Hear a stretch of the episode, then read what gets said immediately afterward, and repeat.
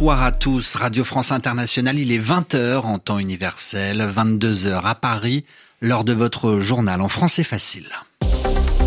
Adrien Delgrange avec euh, Vincent Dublange pour vous le présenter. Bonsoir Vincent. Bonsoir Adrien, bonsoir tout le monde. Nous sommes le 24 juin au sommaire de cette édition. La santé et la vie des femmes de ce pays sont maintenant en danger. Les mots du président américain suite à la décision de la Cour suprême d'annuler le droit à l'avortement. À la une également, la Russie qui continue de gagner du terrain en Ukraine après quatre mois de guerre, les soldats ukrainiens finissent par se retirer de la ville de Severodonetsk. Au chapitre économie, nous parlerons de la hausse des prix dans ce journal. Reportage à Londres. Et puis sport, rugby, avec la finale du championnat de France ce soir. Montpellier domine largement Castres. Cédric De Oliveira nous attend dans les tribunes du Stade de France. Voilà pour les titres. Soyez les bienvenus. Le journal. En français facile la fin du droit à l'avortement aux États-Unis. Décision prise aujourd'hui par la Cour suprême. Cette décision permet maintenant à chaque État de se prononcer sur la question de ce qu'on appelle aussi l'IVG, l'interruption volontaire de grossesse. L'État du Missouri veut être le premier État à interdire l'avortement aux États-Unis. Ce serait alors un retour en arrière de 50 ans. Le président Joe Biden a immédiatement réagi. Il a pris la parole de manière solennelle, l'air grave, pour appeler au calme.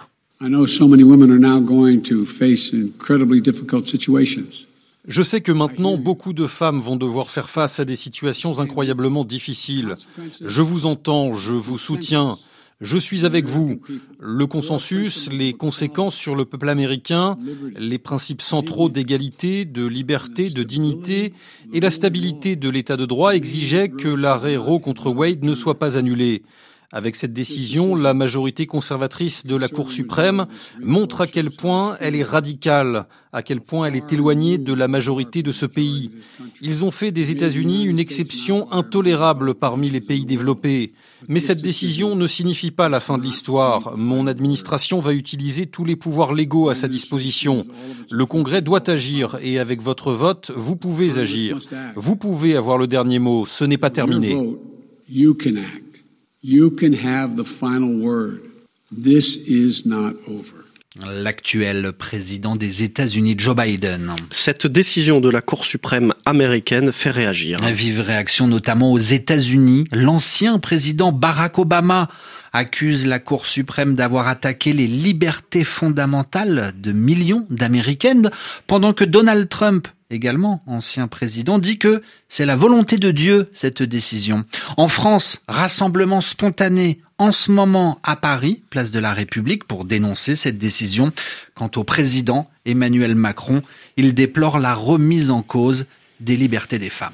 Après quatre mois de guerre en Ukraine, les soldats ukrainiens battent en retraite, se retirent de la ville de Severodonetsk. Bombardé depuis des semaines par les forces russes, Severodonetsk est une étape cruciale, importante dans le plan russe de conquête de l'intégralité de la région du Donbass. Anastasia Bekio.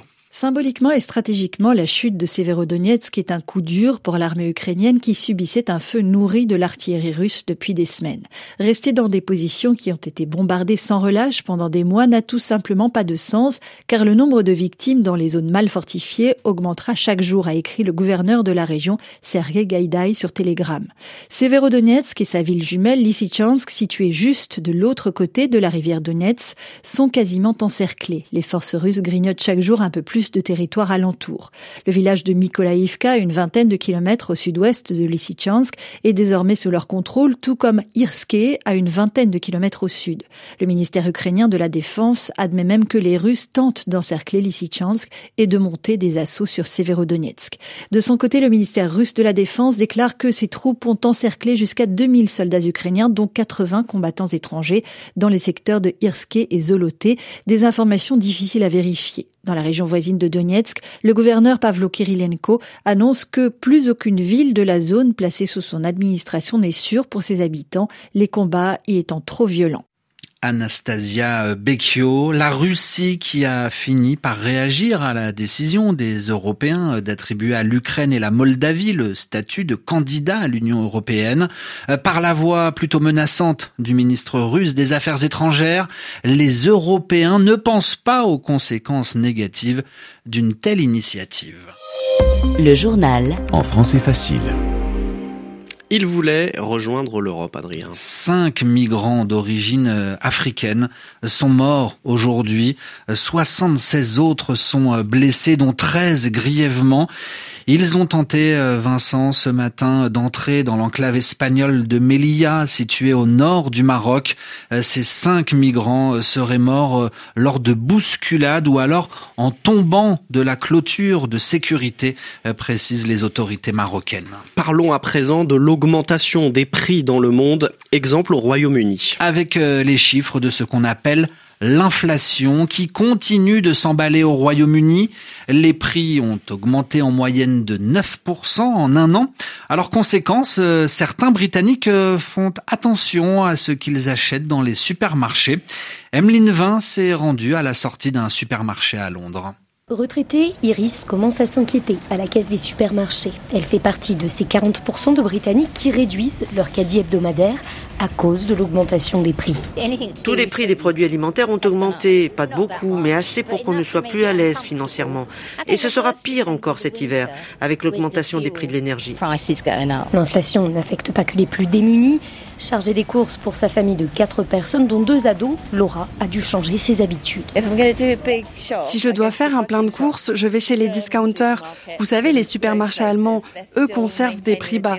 Je me concentre sur ce dont on a besoin, ce qui vient d'ici, les légumes et la viande. Tout ce qui contient du blé a augmenté.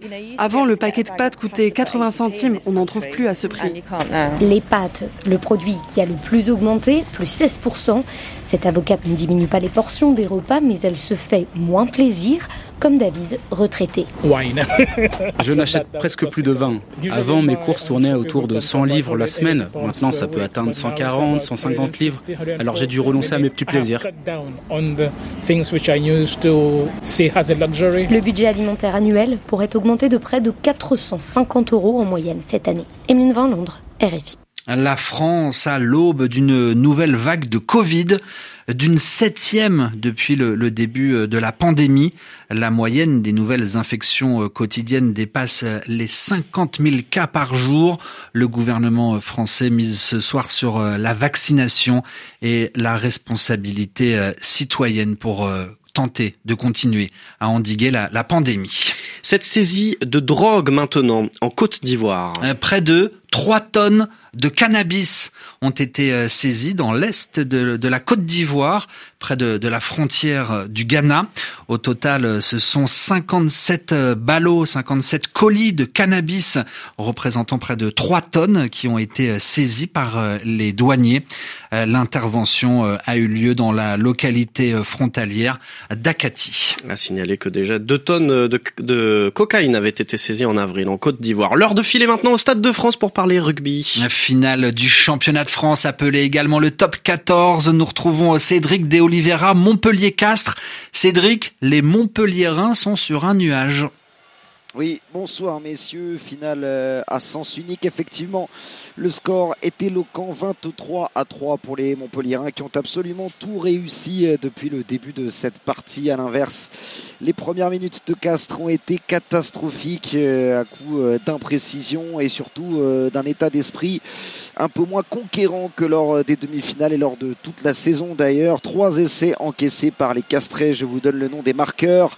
Arthur Vincent, Florian Verreg et Anthony Boutier alors que le jeu vient de reprendre. Euh, la seconde période vient de démarrer. Alors quand vous marquez un essai, vous inscrivez donc 5 points. Vous ajoutez aussi quelques points marqués sur des pénalités. Ça fait donc 23 à 3 pour Montpellier. Bien parti pour remporter le premier titre de son histoire pour Castres. Il faudrait un improbable retournement de situation. D'autant que son meilleur joueur, Benjamin Ourda est sorti blessé. Il reste un peu moins de 40 minutes au Castret pour revenir dans la course. Ce sont eux qui ont le ballon, mais ils sont bien loin. Ils sont à 50 mètres de l'embut euh, des Montpellier. Merci Cédric De Oliveira en direct du Stade de France pour nous faire vivre ce match. Nous vous retrouvons dans la prochaine édition, à savoir 23h heure de Paris. Bonne soirée à l'écoute des RFI. Petit message aux